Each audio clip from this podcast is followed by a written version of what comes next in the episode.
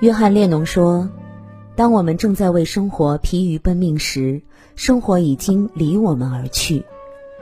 人生在世，我们无时无刻不被外界所影响，每经一事，内心便增添一物。就像房间需要时常打扫一般，心灵也需定期整理。如果不管不顾，一路跋涉，我们就很容易迷失方向。唯有学会整理自己，人生才能越走越顺。一以内省思维修正自己。人生路上，每个人都背着两个包袱，一个装着自己的过失，另一个装着别人的过失。不同的是，愚者把自己的过失放在身后，凡事先指责别人；而智者则把自己的过失放在身前，时刻反躬自省。有位年轻人生活总是不尽人意，他便去寺庙找高僧指点迷津。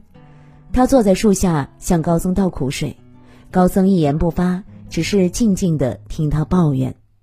突然，树上的鸟儿大叫一声，一滩鸟粪正好掉落在年轻人的肩上。年轻人怒气冲天，开始骂起了鸟：“这只该死的鸟，没看见下面有人吗？一会儿。”我要找个弹弓打死你！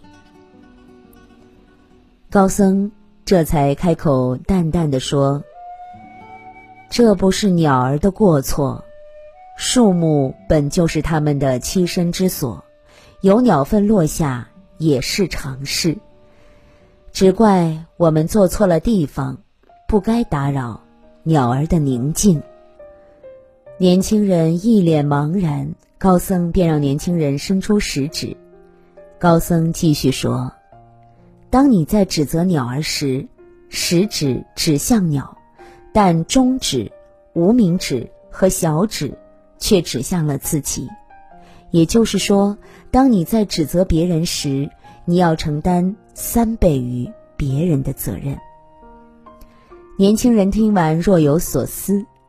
此后，年轻人学会先从自己身上找原因，生活。顺遂了很多。亚里士多德曾说：“人生最终的价值在于觉醒和思考的能力，而不只在于生存。”不懂反省的生活，就像是往新田上丢垃圾。随着垃圾越堆越多，生命也在一点点被透支。与其总向生活质问“凭什么”，不如多问自己“为什么”。唯有拥有俯躬自问的智慧，才能少走弯路，实现逆风翻盘呢。二，以复利思维提升自己。爱因斯坦说：“复利是世界的第八大奇迹。”复利思维简单来说就是重复做事情 A，得到结果 B，而结果 B 反过来加强 A，不断循环，持续积累。河南小伙冯三丰高考落榜后打了几年工，但都一事无成。于是他便想从自己喜爱的厨师行业入手。当时啊，冯三丰面临着学白案面食还是红案做菜，因为红案更有机会拿高薪。但是他考虑到红案领域竞争大，难以崭露头角，选择白案，长期坚持，更有机会脱颖而出。在学白案时，冯三丰格外专注、认真学习，甚至还用一年多的时间专门练习拉面。一年后，他便将面团玩得出神入化，能够双手同时擀出十二张饺子皮儿，甚至可以把拉面拉细到一根针眼里穿过二十根。后来，冯三丰继续钻研白案技术，练就了一身的绝活儿。凭借着这些，他成为了迪拜的一名高级面点师傅，并由此接触到了世界各国的王室成员、政要以及体育和娱乐界的顶级人物。有次，美国国务卿赖斯入住酒店，听说冯三丰可以将二十根拉面穿过针眼，便让他当场表演。冯三丰一个针眼穿了二十根拉面，让赖斯目瞪口呆，还获得了一万美元的小费呢。在酒店工作的三年时间，冯三丰迅速成为了百万富翁。这就是复利思维的力量。哪怕再微小的改变，在日复一日的积累下，都足以让一个人成为该领域的佼佼者。对于我们普通人而言，无论是智力、知识还是财富、经验，复利效应对于每个人来说都是存在的。只要是能积累的东西，大都会产生复利效应。因此，从今天开始，请每天努力一点点，持续学习，获得知识复利；价值投资，获得财富复利；坚持锻炼，获得健康复利。剩下的交给时间，请相信。你的坚持会让人生实现正向循环。三，以利他思维反哺自己。哈佛大学有一位心理学教授，把与同事真诚合作列为成功的九大要素之一。孤掌难鸣，独木难支。人生在世啊，没有人是一座孤岛，总有需要别人帮助的时候。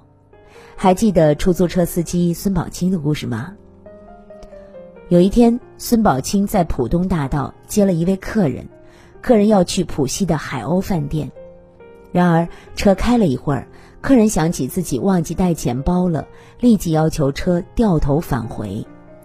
看着着急的客人，孙宝清安慰道：“不用担心，人总会有忘东西的时候。”最后，孙宝清不仅没有收取客人的打车费，还给了他三张十元的乘车票。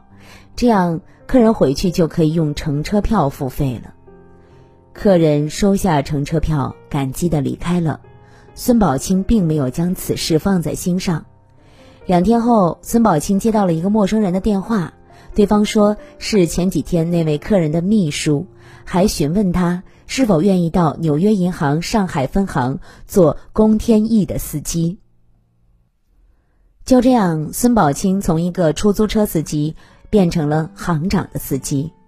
两年后，孙宝清得了脑癌，没钱没资源的他，觉得自己治疗无望了。就在这时，龚天意帮了他。龚天意四处筹款，找专家，在孙宝清治疗期间还保留了他的工作。三个月化疗后，孙宝清痊愈了，他又重新回到了龚天意身边工作。起初。一件支付打车费的小事儿，却像滚雪球一样，最终改变了孙宝清后半生的命运。稻盛和夫说：“如果用利他之心扬起风帆，就能饱受他利之风的恩惠，一帆风顺，在茫茫大海中破浪疾驰。”懂得利他之人，看似是为别人搭桥，实则也是为自己铺了路，最终彼此成就。只知利己之人，看似获得了利益，实则断掉了自己的后路，最终寸步难行。生活是有轮回的，你做了利他之事，看似不会马上有回报，但一定会在未来某个节点加倍的回赠给你。往后余生，懂得互帮互助，实现利他利己的良性循环，余生之路方能越走越宽。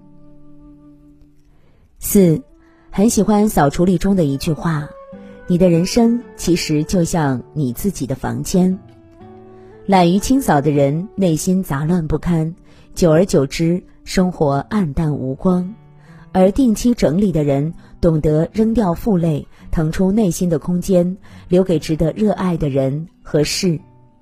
时常反省，向内归因，向外成长，善于蓄力，持续积累。